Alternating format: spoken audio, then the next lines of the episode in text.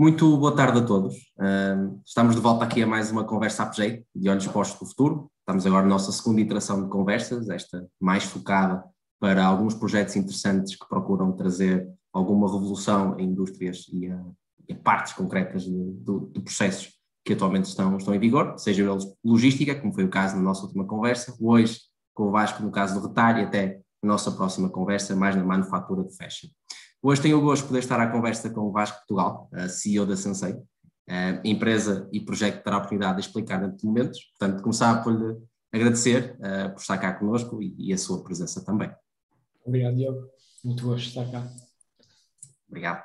Uh, pronto, aproveitar também para agradecer a presença de todos aqui que estão connosco, uh, habitualmente presentes. não sei se esta é a vossa primeira conversa ou se já estiveram em conversas passadas.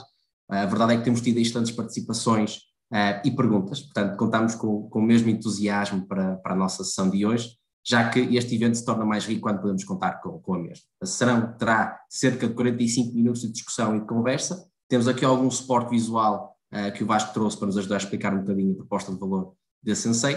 E queremos é, já os dois, encorajar desde, desde agora que usem a ferramenta de Q&A para fazer as vossas perguntas que possam ter qualquer momento durante esta conversa. Será, pois, o meu papel ser pertinente e expor as perguntas que vão sendo levantadas aqui, aqui ao Vasco para enriquecermos o que estamos, o que estamos a discutir. Um, como por fim, e antes de iniciarmos, não podia deixar de agradecer também às empresas que fazem parte do nosso painel APG, que são elas no final do dia que viabilizam a organização deste tipo de eventos e de outros, como é o caso do nosso jantar de debate que vai decorrer no dia 25 de novembro. Portanto, deixamos aqui também a lembrança caso se, se queiram inscrever. O meu nome é Diogo Sá, sou consultor na LTP Labs, uma empresa de gestão analítica, e estou aqui hoje como moderador e como membro da Comissão Executiva da APSEI. Portanto, eh, assim sendo, sem mais demoras, eu faria então uma introdução aqui eh, ao Vasco, eh, porque fui também olhar um bocadinho para o seu percurso, que deixe-me lhe dizer que me pareceu bastante, bastante interessante logo desde, o, desde o início. Não há poucos aspectos de, de relevo, na verdade, muitos no seu percurso académico e profissional, mas a primeira coisa que eu vi logo desde o início é que parece que há um gosto e um interesse muito vincado por design de produto uh, e pela criação de tecnologia, uh, que foi logo desde o início para a sua licenciatura que tirou em Lisboa e também depois o mestrado que foi tirado na Catalunha, que já foram direcionados a tecnologias aplicadas e engenharias de produto, e que depois, pelo que eu percebi, também foi enriquecendo cada vez mais com doutoramentos uh, nos Estados Unidos e Massachusetts, depois também um, em Harvard de alguma maneira, mas principalmente neste doutoramento tocou com Internet of Things, com mobilidades, temas de inteligência artificial e acho que o, o chavão, que depois o Vasco provavelmente conseguirá explicar melhor, foi a parte da automatização que pareceu ter aqui um impacto muito grande. Depois também, uh, durante este tempo todo, foi ganhando os seus conhecimentos de, gestão empresarial, que suponho que agora uso, e depois profissionalmente foi aplicando no MIT, quer em MIT em Boston, quer também em Portugal, um, eh, onde desenvolveu principalmente métodos de computer vision, que suponho que seja o que hoje seja o alicerce uh, da, da Sensei. Portanto, Hoje tem a empresa associada há cerca de quatro anos, que, é, que acaba por liderar e por também co-criar, que suponho que seja o culminar toda esta experiência. E acho que antes de sequer olharmos para a Sensei, essa é logo a primeira pergunta e a primeira coisa que, que, me, vem, que me faz pensar é como o seu percurso parece que se ligou todo para chegar onde está hoje. E a pergunta que eu tinha era, era mesmo essa, era se era seu foco desde o início ter este, este, esta ideia ou se foi algo que foi surgindo ao longo do tempo. Uh, não, não esta ideia em particular. Uh, o meu percurso, uh, acho que sempre, eu sempre, alguns no tempo, eu sempre ambicionei criar uma empresa com um produto e, e, com um produto que na prática que tivesse impacto em muita gente. E eu acho que é o caso do Sensei. não é um produto que afete um nicho do mercado, não, não, não, é, não afeta dezenas ou centenas, afeta milhares de pessoas que na prática todos os dias esperam no supermercado, todos os dias vão às compras. E essa sempre foi a minha ambição. A componente de retalho, se calhar, pode ter, sido, trazida, uh, uh, pode ter sido trazida pela, pela outra sócia, nós somos quatro sócios na, na, empresa. A Joana, sim, vem de um background de retalho, ela estava muito familiarizada com aquilo que eram as dores que, um retalhista sente, especialmente na, na componente off, offline do, do negócio. Um, e acho que depois fez-se um match entre, eu acho que entre nós os quatro, há um match muito grande entre a, a competência técnica para fazermos um projeto tão desafiante em termos de engenharia como o Sensei uh, e aquilo que é o conhecimento do, do, do espaço onde efetivamente operamos, como é o retalho, apesar que a, Joana, a experiência dela teve muito mais do retalho uh, moda do que provavelmente do retalho alimentar, mas pronto, mas isso depois foi nascendo com a própria empresa uh, nestes quatro anos. Fomos validando o mercado e o mercado acabou por nos dizer que efetivamente o nosso target estava muito direcionado para o mercado alimentar uh, e pronto, e o resto é história. Nós, que eu vou provavelmente contar durante esta conversa que vamos ter aqui com, com, com eu acho que faz sentido, de facto, falarmos um bocadinho eh, da Sensei, o que é. Eu só também achei interessante como parece que o Baixo há 10 anos já tocava em temas que eram muito, que, que têm hoje uma importância muito grande, ou seja, a inteligência artificial. Toda esta parte da, da, da, robótica, da automatização. Não sei se também já começou nessa altura a olhar mais para a inteligência artificial e para a computer vision também, mas já na altura devia ser complicado imaginar que depois, nesta fase do campeonato, conseguiria aplicar da maneira que aplica, faz, não é? Uh, efetivamente, agora são 10 anos, né? parece incrível, parece que foi ontem, mas são 10 anos. Eu comecei a fazer um. um aliás, começou até no, no, mestrado. O mestrado na, na Catalunha, o IAC tem uma relação muito próxima com o MIT. Uh, ah, foi daí que eu, que eu um, apaixonei pelo, pelo, conceito do Media Lab, que acabou por ser o, a, o, o laboratório onde eu estive a fazer investigação durante o meu doutoramento. Uh, e aí já havia um, uma, uma, componente muito forte de misturar produto e, e, uma, e, há uma componente de automação, apesar de não era tanto automação ao nível do que nós fazemos no Sensei, que é um, que é um, é um, é um nível mais a nível de software, uh, módulos de software, mas mais a nível tem mais uma, componentes mecânicas. Passando para o doutoramento, eu sempre me interessei muito por perceber uh, esta interligação entre aquilo que era o produto físico que vem já do background da minha formação, e, e tudo aquilo que é o potencial que, que software e o state of the art de, de visão computacional e machine learning e, e todas, essas, e todas essas áreas nos permitiriam fazer. Obviamente, há 10 anos atrás, o state of the art estava muito, muito atrás daquilo que era possível. Sinceramente, olhando para trás, há 4 anos, eh, quando nós começamos o Sensei, aquilo que nós achávamos que era possível, na altura, eh, o estado da arte eh, não era possível. Felizmente, esse estado da arte evoluiu muito, especialmente a nível de visão computacional, uh, para nos permitir, quer dizer, abrimos a loja recentemente da Sonai, é um, é um, é um desafio muito, muito complexo em termos de engenharia. Nós temos, em tempo real, estamos a processar 260 strings de câmaras e, e, e, a processar vários diferentes módulos de, de visão computacional para, para basicamente fazer o tracking de todos os clientes e termos a noção em tempo real de todo o inventário que está na loja. Estamos a falar uh, aproximadamente 1500 SKUs, das quais cada um deles tem várias unidades dentro da prateleira. Estamos a falar de uma quantidade muito, muito grande de, de, de informação. Eu ainda não tive a oportunidade de ir lá, também não sou de Lisboa, espero um dia conseguir. Mas acho que de parte que eu tive para perceber um bocadinho mais o que, é que era a Sensei. Portanto, se calhar passarmos agora para falar um bocadinho sobre, sobre o universo, para depois conseguirmos ter mais, mais discussões. Um, acho que, de facto, o principal aspecto mais cativante é o quão revolucionário parece, porque, de facto, passamos do 8 a 80 num cenário onde temos o que temos de caixas e de, e de esperas e de espera e o conceito para um conceito que é totalmente novo e feio, particularmente rápido. Abrimos uma loja e é completamente diferente. Acho que nos conseguir dar mais algum conceito, algum contexto também a essa transformação.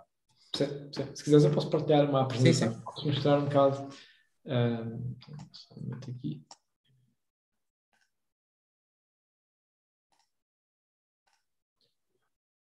Ok, estamos a ver? Só ver, ok.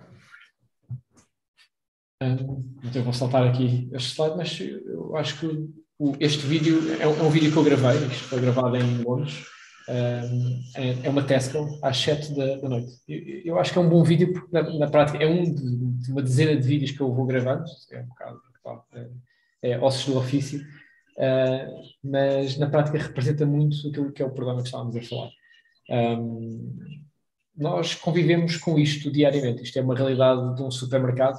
Uh, se estiverem a tentar contar o, o, número de clientes que aqui está nesta fila, isto foi um dia absolutamente normal. É, estão mais de 100 pessoas uh, em, em, fila à espera para sair. E se repararem, uh, os baskets são mais ou menos qualquer coisa que se pode levar à mão. e isto é muito o perfil do consumidor do, do dia de hoje.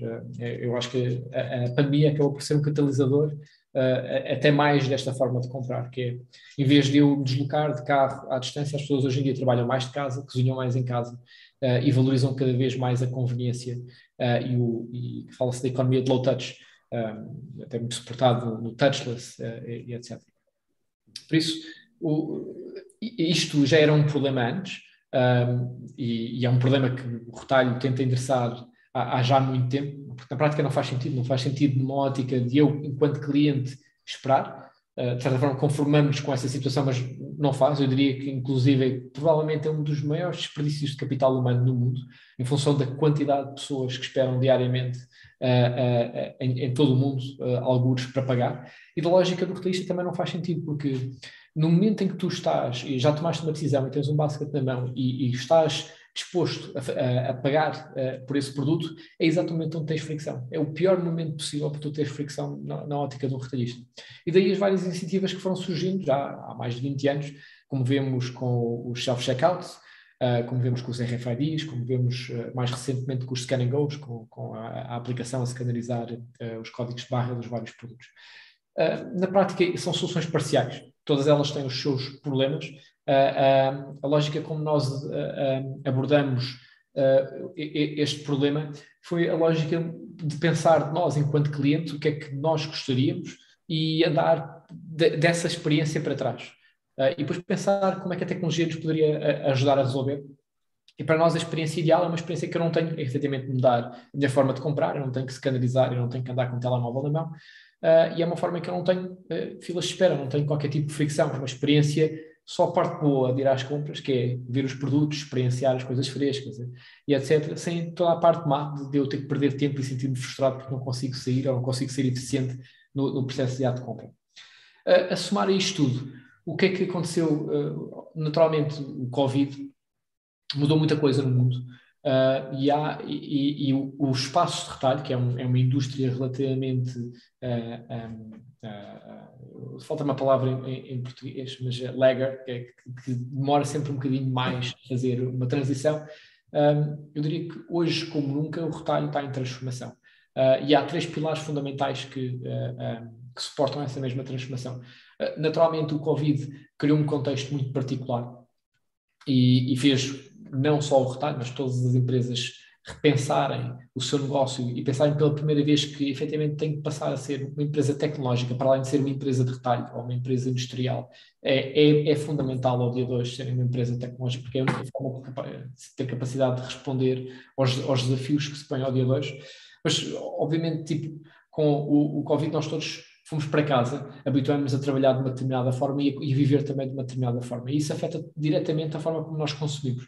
A forma como nós consumimos ao dia de hoje é, um, é uma. É, é, é, a conveniência tem um papel tão ou mais importante que o preço, que era provavelmente um dos drivers principais de, eh, de decisão na, no, no retalho. Por isso, ao dia de hoje, a minha compra baliza-se essencialmente por aquilo que for mais conveniente para mim e que me fizer perder menos tempo.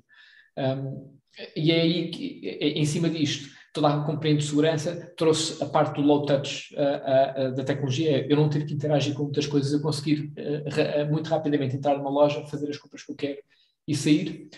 e tudo isto depois é suportado com tudo aquilo que tem sido a evolução tecnológica nos últimos tempos. Basicamente, temos muitos mais dados e, e a capacidade computacional também tem mudado e tem evoluído muito ao longo dos anos. E isso abre o escopo para um conjunto de possibilidades que não eram realistas, não eram possíveis efetivar há quatro anos atrás. E pronto, isso basicamente abriu aqui uh, espaço para abordagens muito diferentes. Uh, diria que há quatro anos, quando nós começamos a empresa e estávamos a tentar explicar que queríamos e achávamos que poderíamos fazer uma loja autónoma com visão computacional, parecia absolutamente sci-fi. Uh, era como se estivéssemos a falar de uma realidade paralela e, e, e visão computacional, naquela altura, era um, era um conceito mesmo muito estranho. Um, era, era é, há uma realidade muito distante entre aquilo que era a venda naquele momento e aquilo que é a venda ao dia 2, porque hoje em dia há uma tangibilidade completamente diferente. Também porque, uh, na prática, a Amazon Go hoje mesmo anunciou que vai fazer um rollout de 270 lojas uh, Amazon Go. Uh, já abriu em Londres, já tem cerca de 50 nos Estados Unidos, está a abrir em Paris. Um, por isso está a haver uma adoção massiva. Um, quase todos os grandes cadeias de retalho estão neste momento a fazer um, as, as, primeiras trials uh, e a abrir as primeiras lojas 100% autónomas. A Sonai é, é, uma dessas cadeias com a Continente. E pronto, e isto faz com que, no fundo, tudo se transforme, porque isto tem impactos no, na, no, pagamento, na forma, a visibilidade que eu tenho sobre toda a atividade offline de, de, uma loja física, que era essencialmente uma white box até agora, e tem um impacto direto naquilo que é a minha experiência enquanto, enquanto cliente, enquanto o que, é que é, o que é que passa a ser agora a minha experiência uh, quando vou à loja, que é uma experiência efetivamente uh, uh, muito melhor, em que eu não tenho que esperar. Eu diria que nós estamos a ver quase antes, não sei se temos este vídeo primeiro, mas é que estavas a ver quase uma evolução natural da coisa. Né? Nós começámos apenas a melhorar aquilo que era as filas de espera sem as alterar. Uh, o ano primeiro tínhamos filas de espera únicas, uh, em vez de as terem múltiplas. Depois passámos a ter um cenário com o self-checkout, com os FRIDs, e agora nem sequer tens. Sim, sim. É, volta ao técnico é estar a, a, passar os, os, os, produtos, não é? E esse bem que aí está a parte da perda, que não tens essa parte do processo como uma solução deste género. É isso, é isso. É uma, é uma evolução normal. É, é na prática, o, o, o desejo de todas as pessoas é que ter uma solução simples, apesar de toda a complexidade que possa estar por trás disto, na, aos olhos do cliente, é o processo mais simples possível, porque é uma, um ato de compra absolutamente natural, que está a acontecer no background. A, a tecnologia aqui tem um papel absolutamente ubíquo. Não é? Eu não tenho que ativamente uh, disputar nada tecnológico, nem que andar com um telemóvel para fazer as minhas compras e, e, no fundo eu vou ter, retirando os produtos da prateleira e assim que eu estou pronto para sair, é, como vocês veem aqui neste vídeo, a pessoa sai uh, e automaticamente uh, recebe o recibo daquilo que eu vou comprar meteu no saco, na carteira, no bolso, onde quiser, uh, e está pronta para ir. Um, e no fundo o que isto faz é que transforma quase a, a, loja, abre aqui um precedente grande, porque a, a, loja acaba por quase ser uma dispensa quase comum, onde tu a qualquer momento, tu quando tu precisas comprar qualquer coisa, uh, vais à loja, pegas no que queres e sais. Uh, por acaso uma experiência curiosa que tem acontecido no, no continente com a loja autónoma é que nós temos recorrência de clientes no mesmo dia e num espaço, inclusive às vezes de uma hora. À frente da loja existe um parque onde as pessoas se sentam e, e, estão. E acontece muitas vezes pessoas que estão no parque entrarem, ir à loja, buscar uma água, buscar uma bebida ou alguma coisa para comer, voltam ao parque e depois, passado meia hora, vão lá buscar mais alguma coisa, quase que fosse é uma dispensa, é como ir ao frigorífico e ir buscar uh, uh, aquilo que eu quero consumir na hora e não tenho grandes preocupações em levar tudo de uma vez, porque na prática é relativamente simples e eu posso fazer uma compra em 15 segundos, como temos, temos vários baskets que são uh, eh, 15 segundos de compra, o que é uma coisa absolutamente fora de normal para a realidade de, de retalho. Sim. Eu acho que aqui um dos temas, não sei se vai, se calhar vai, vai, vais tocar aí, não é? Isto aqui claramente requer uma confiança muito grande na tecnologia, porque Sim e até uma das perguntas que nós temos, até. Eu, eu vou explicar. Eu, Vais aí, uma das perguntas. Eu, eu não vou já tocar nesses pontos. Aqui, obviamente, há o reverso. É? Tu tens a, a, minha experiência enquanto cliente, é uma coisa, e aí nós pensamos na melhor experiência, e o objetivo da missão enquanto sensei é, é oferecer a melhor experiência possível de compra. Para o retalhista, obviamente, há aqui uma grande mais-valia, porque na prática tu tens, de um lado, tens toda a infraestrutura que tu tens dentro de loja, captura estes dados, mas depois em cima disto nós temos uma coisa que chama, uma, uma aplicação que chamamos Fast, que no fundo dá total visibilidade sobre todo o inventário, toda uh, a, a, a, rotação de, stock, uh, gestão, uh, informação sobre as jornadas dos vários clientes, com um grau de granularidade que não existia até hoje. Uh, e depois isto é, é, é, é, materializado depois com uma aplicação que os trabalhadores de loja têm, que no fundo a, a componente de automação não se refere apenas à componente de checkout, vai muito para além disso. Um, imaginemos como, quase como olhar para um carro autónomo. O carro autónomo tem módulos que permitem o carro estacionar automaticamente, como tem um módulo que permite conduzir autonomamente na, na estrada. Aqui é, é igual. É, é, o componente de eu sair auto, automaticamente e de fazer checkout e receber o recibo é um dos módulos, mas em cima disto nós, por exemplo, fazemos coisas como uh, gerar tarefas de reposição automaticamente em função de todo o inventário que está a ser monitorizado.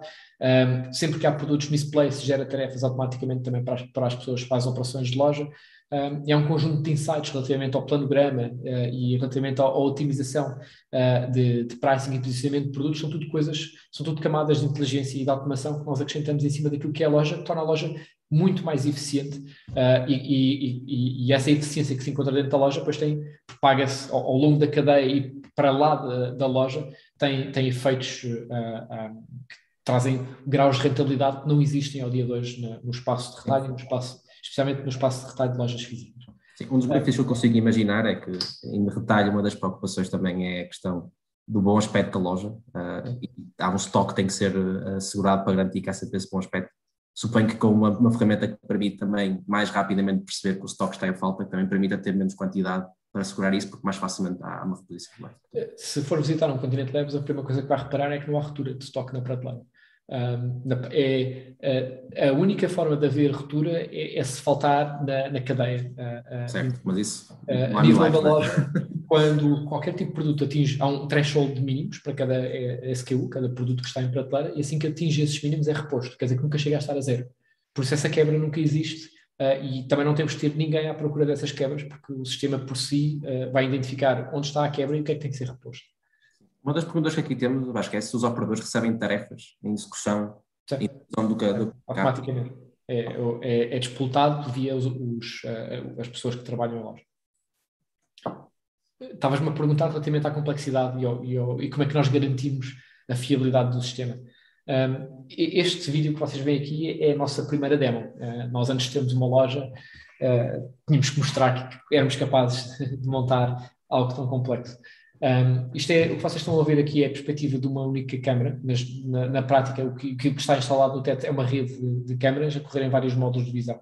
O que esses módulos fazem, no fundo, vão construindo, uh, tens aqui basicamente toda a atividade e a, cada cliente individualmente e de forma anónima, é, é isto que o sistema vê enquanto estás em loja, uh, e na prática depois o que ele vai, vai fazendo é detectando não só os produtos que estão mas tudo o que é retirado ou colocado em função disso, ele vai construindo baskets individuais para cada um dos clientes, que são exatamente os baskets que assim que o cliente sai a porta fora, são, a, a conta é fechada e é processado, é enviada para um, para um processador de pagamentos para fazer o, o debitar.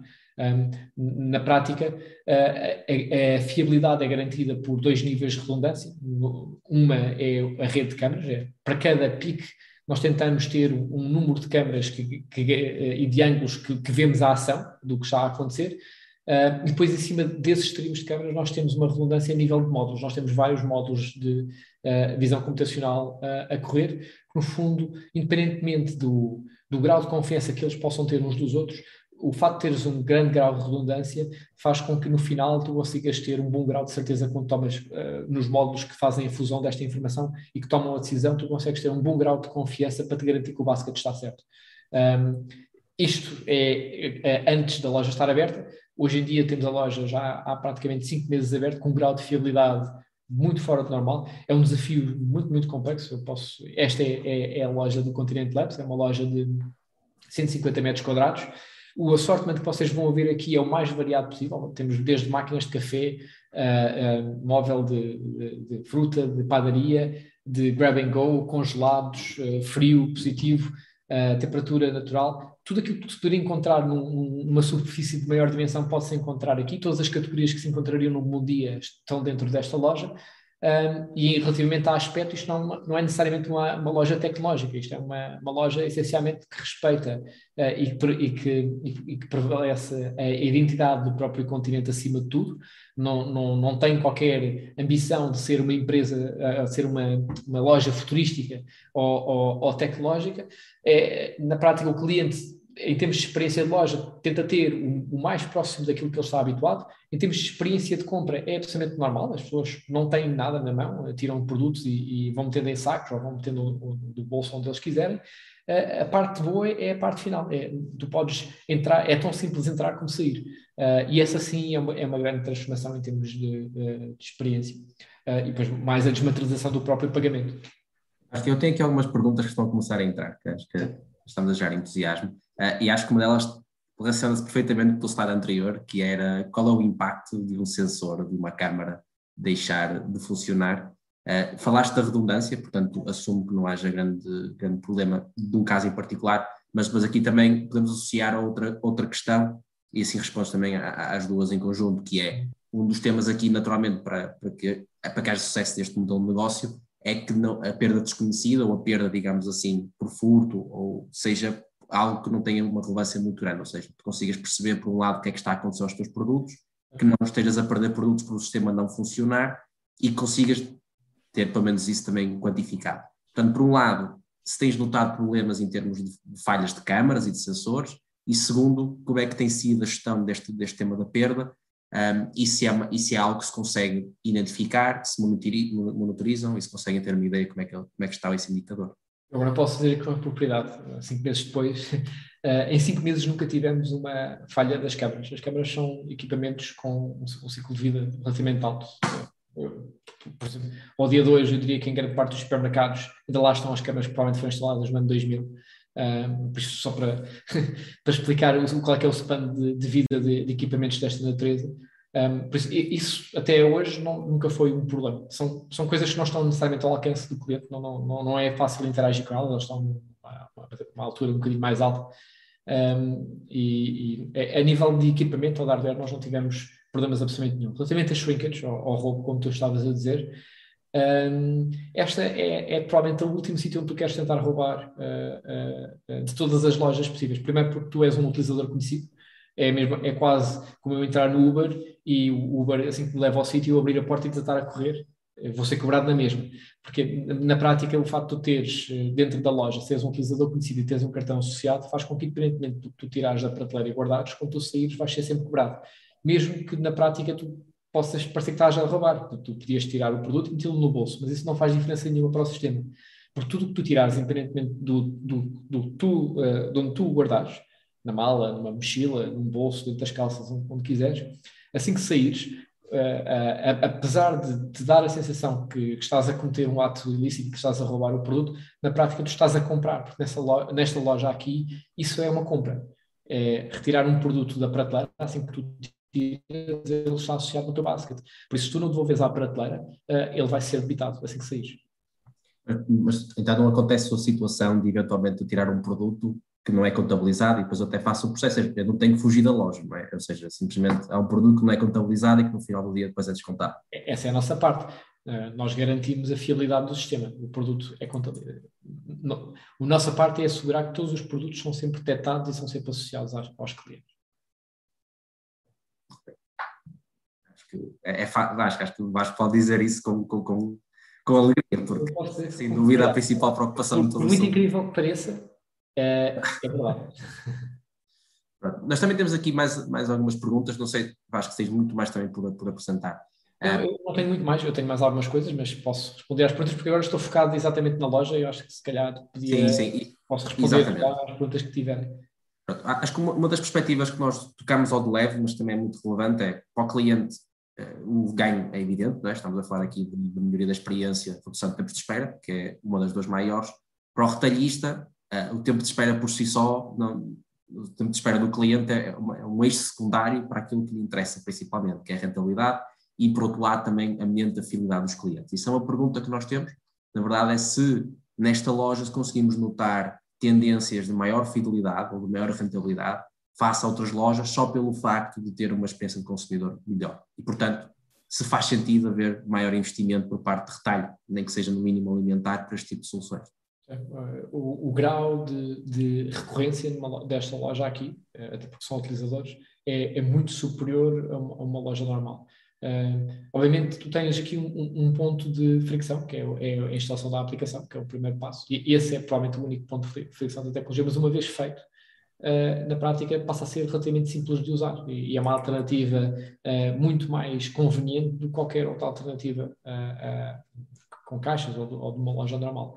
Um, aqui, curiosamente, nós temos uma loja de um concorrente de, do continente, mesmo ao lado, mesmo ao virar da esquina, e, e ainda assim temos um, um bom grau de, de, número de transações diário, o que é absolutamente extraordinário. Né? Tu tens uma alternativa ao lado, até com dimensão maior, uh, de uma loja normal, com as pessoas estão uh, familiarizadas, mas ainda assim temos um, um, grande grau de conversão nesta, nesta loja. Eu diria que muito poucas tecnologias que eu conheço, as Scan Go e outras soluções, têm taxas de penetração entre os 5% a 10%, que é relativamente baixo. Uh, e aqui estamos a falar tipo, de muita gente uh, a, a, aderir e a ter a aplicação e a usar recorrentemente a, a loja porque efetivamente valoriza o tempo e a conveniência que ganha com isso. Um, eu posso dizer que nesta loja nós temos inclusive vários clientes que são uh, habituais, que são clientes que vão quase numa, numa, numa cadência diária uh, e usam a loja mesmo como quase uma, uma extensão da dispensa deles. É, eu, eu, moro dois pisos acima e eu, em vez de comprar determinados produtos, é tão simples como eu descer cá abaixo, entrar, tirá-los e voltar para casa e eu não tenho que efetivamente ter uma dispensa cheia, porque eu tenho uma dispensa quase comunitária em baixo, onde tenho quase todo o assortimento que eu preciso. Embora este facto, diria que este conceito se aplica de qualquer tipo de superfície, não é? mas acho que o está, está a mencionar muito aqui um tema que me parece interessante, que é a potencialidade de eu criar uh, modelos de negócio até algo distintos, mesmo no retalho alimentar, só porque a maneira que as pessoas fazem compras também muda, não é? Eu posso optar por ter lojas mais pequenas, mais próximas, mais céleres, em vez do conceito, que até é o conceito principal de fazer uma compra na semana, uma compra a cada duas, três semanas de grande nível, não é? Um, suponho que isso abre portas para, para quem um, acaba por adotar este tipo de, de serviço, se me provaste deve ser, e para a deve ser igual, uh, independentemente do tamanho da loja, e não deve haver grandes problemas de escalabilidade. Se bem que essa acho que é um tema importante, não é? Nós no final do dia estamos dependentes de tecnologia e não sei se tem sentido dificuldades uh, em termos de escalabilidade ou se, se, fosse a colocar isto no continente grande, como uh, falando de continente, porque é onde estamos, é? de Matosinhos ou de Colombo, se potencialmente também teríamos um, dá para ter este tipo de soluções. Nós estamos a trabalhar agora, a próxima loja que vamos abrir é muito maior do que esta, uh, já toca um bocadinho neste tópico de, de escalabilidade, ainda não posso dizer quem, quem, é a loja e onde é que vai ser, mas para já daquilo que tem sido a nossa experiência, um, não, não, não, não vemos uh, nenhum tipo de limitação tecnológica à escala.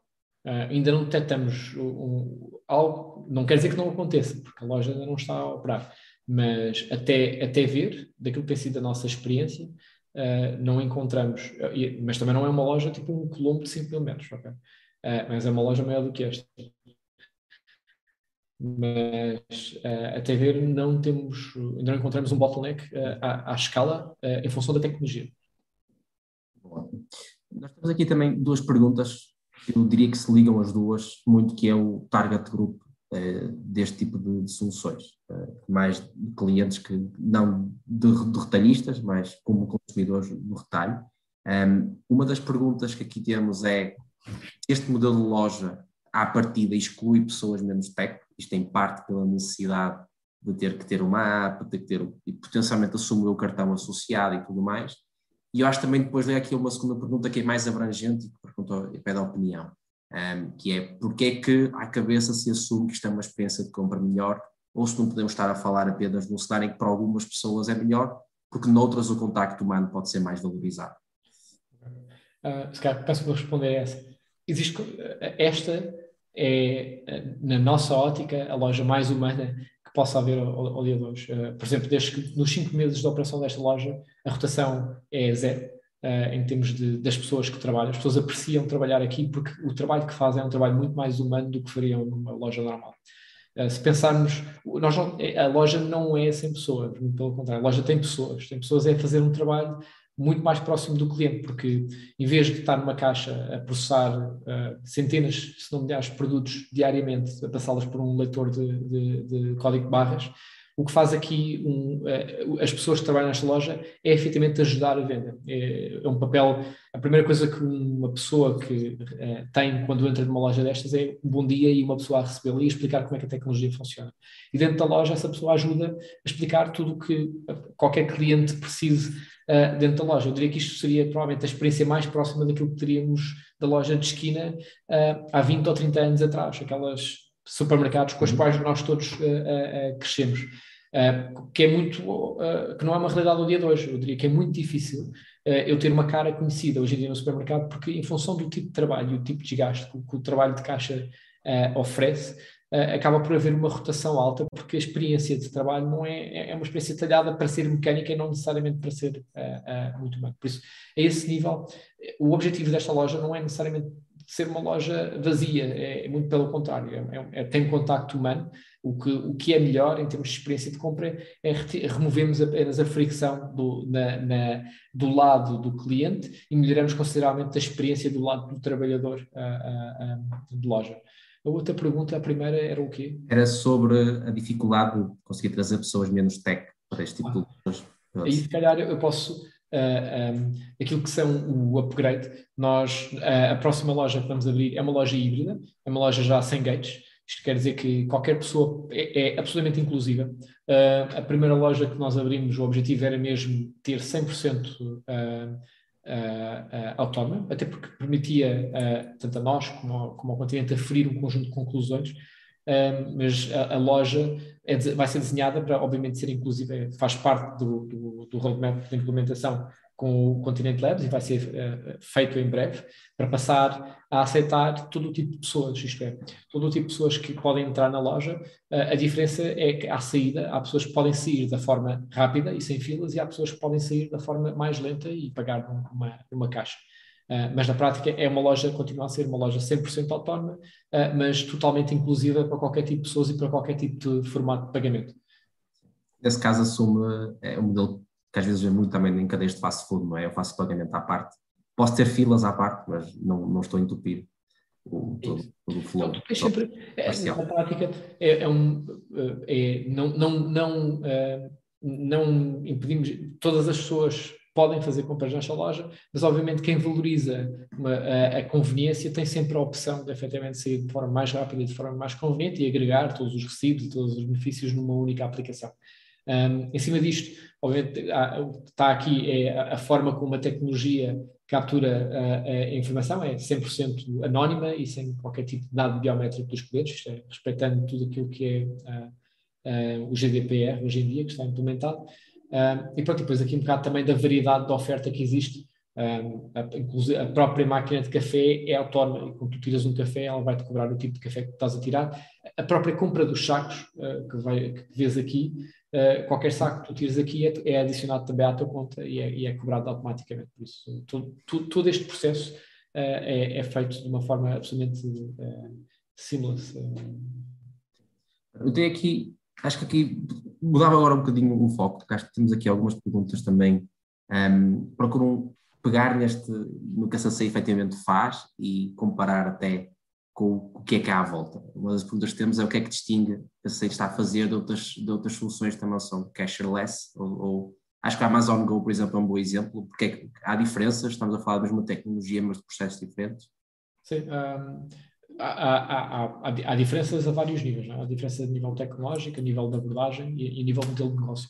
Um, a Amazon Go não é uma concorrente nossa, é, é uma concorrente dos nossos clientes nós somos um provider de tecnologia e o que nós fazemos é, no fundo, oferecer uma possibilidade a qualquer retalhista tradicional e que tenha uma cadeia de lojas grandes, uma grande representatividade no espaço de retalho, de poder competir ao mesmo nível de um player tecnológico, que por acaso também é, um, é, um, é uma cadeia de retalho, que é a Amazon. A Amazon tem a Whole Foods, tem as lojas próprias da Fresh e da, e da, Amazon Go, e na prática eles desenvolveram tecnologia, estão a fazer rollout da tecnologia como uma vantagem competitiva das lojas deles, é um, é um elemento diferenciador.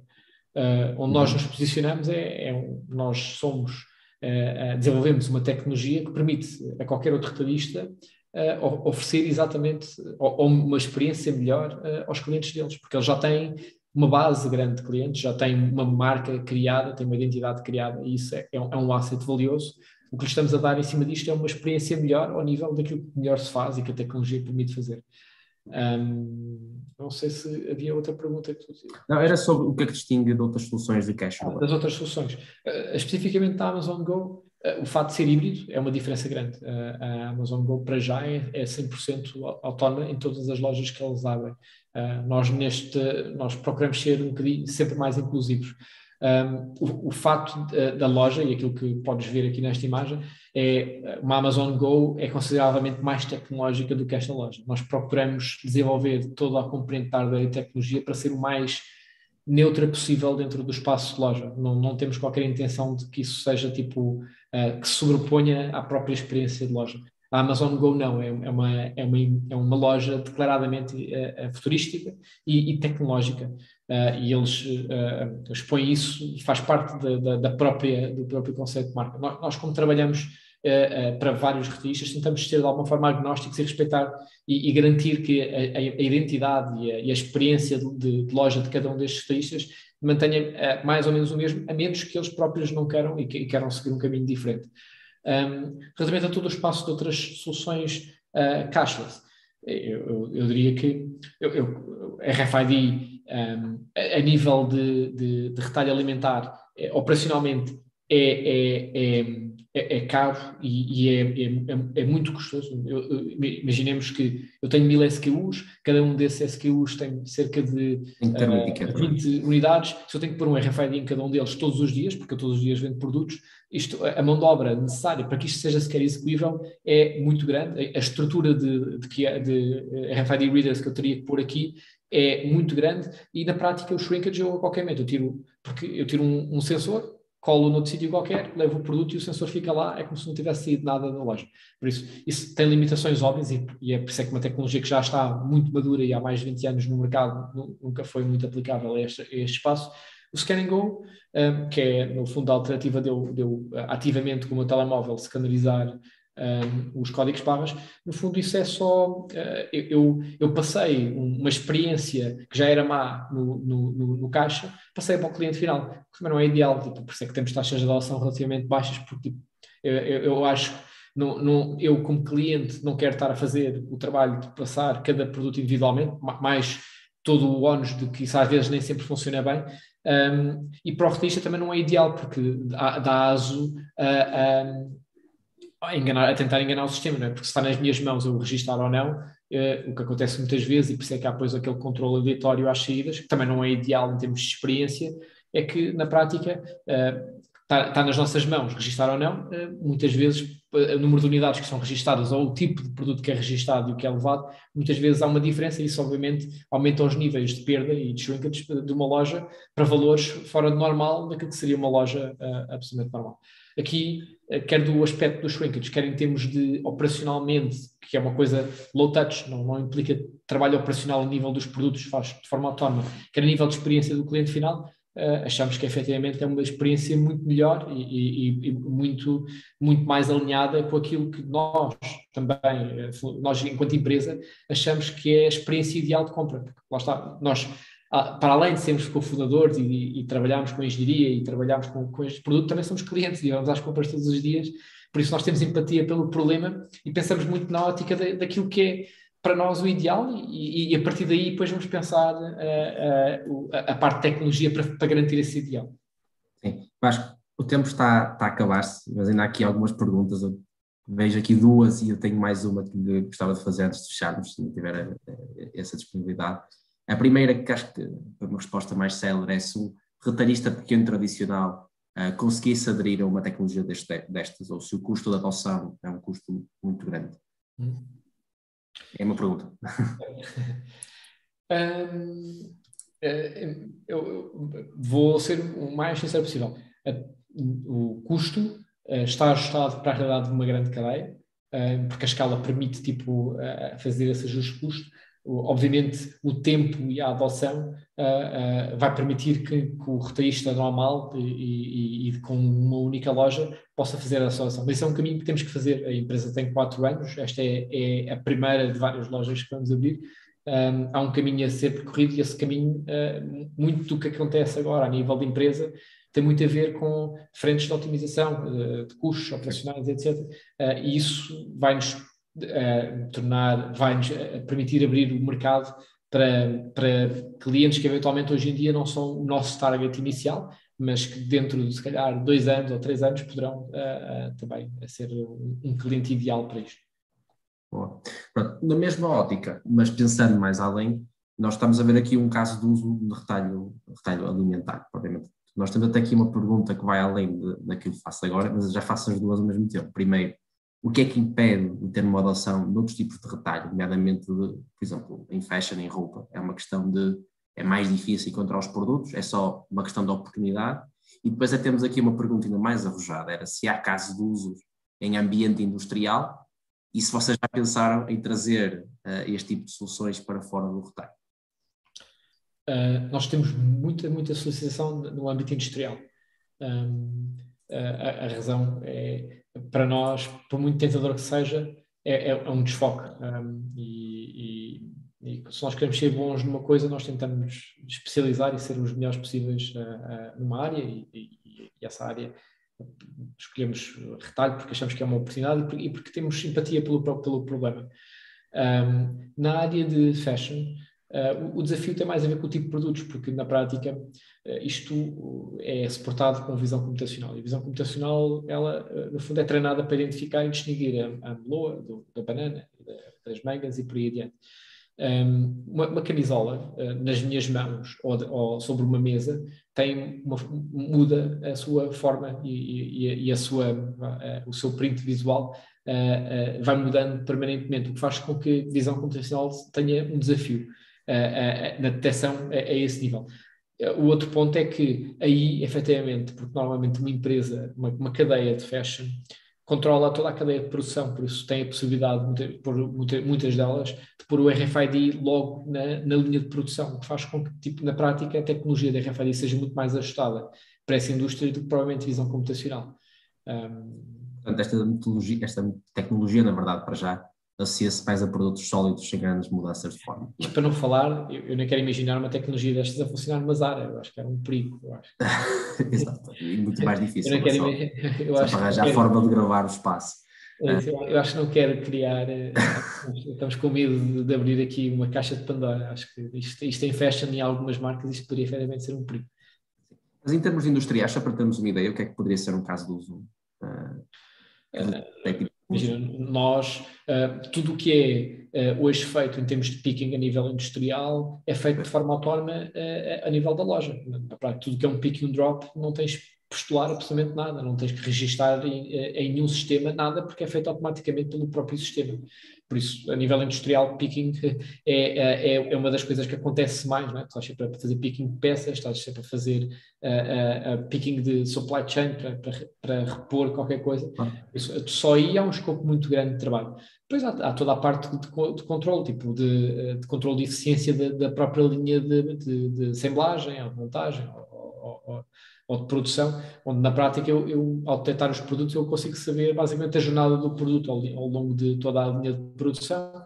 Um, eu consigo fazer o tracking também de performance e, e de comportamento no chão de, de com, com, os trackers, os mesmos trackers que usamos aqui no, no chão de fábrica, conseguimos fazer todo, todo o tracking e, e uh, dentro do chão de, de fábrica. Uh, quer dizer, há, há, há, muitas frentes, não é? A parte de visão computacional abre aqui um, um, um escopo muito grande de oportunidade para, para várias indústrias, e o, e o, retalho é uma delas, e o dos carros autónomos é outra, mas uh, há, há, todo um, um escopo uh, muito, muito grande de áreas onde efetivamente esta tecnologia pode ser útil. E acho que aí justifica-se o que o Vasco há bocado estava a dizer, que o caso do uso é completamente distinto e as necessidades também são, não é? já não é o mesmo, o mesmo cenário que estamos aqui a falar concretamente, de olhar sempre para o princípio fixo, temos outras necessidades, outras coisas que poderiam ser precisas. Nós estamos agora a fechar e eu fazer só a última pergunta então. Se é difícil entrar no, no, ambiente industrial, qual é que é o futuro uh, e os próximos passos dessa uh, o futuro agora é crescimento. Nós temos agora um conjunto de, eh, de, de deployments que estamos a trabalhar, uh, que vamos abrir nos próximos meses um, e, e, são, são com uh, boas cadeias e boas marcas, quer a nível nacional, quer a nível internacional.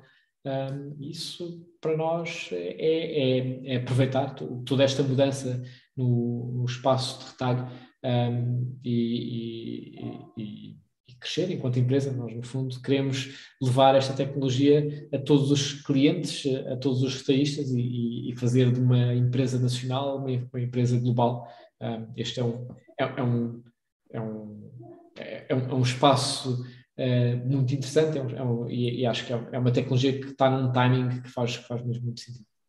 E, e só mesmo para terminar, para não ficarmos sem perguntas, aqui uma de se para uma solução destas ser viável no comércio online, no back-office, uh, potencialmente no, no, no, mas no uh, online, no back-office, como assim? Tipo... É, toda a questão do picking e da, e da identificação. Ah, sim, claro, sim, sim, sim, sim. Nós, é, é, isso são, por exemplo, iniciativas nas quais até já temos trabalhado, um, de uh, suportar uh, tanto a componente Dark Store como a, a componente de, de, picking online.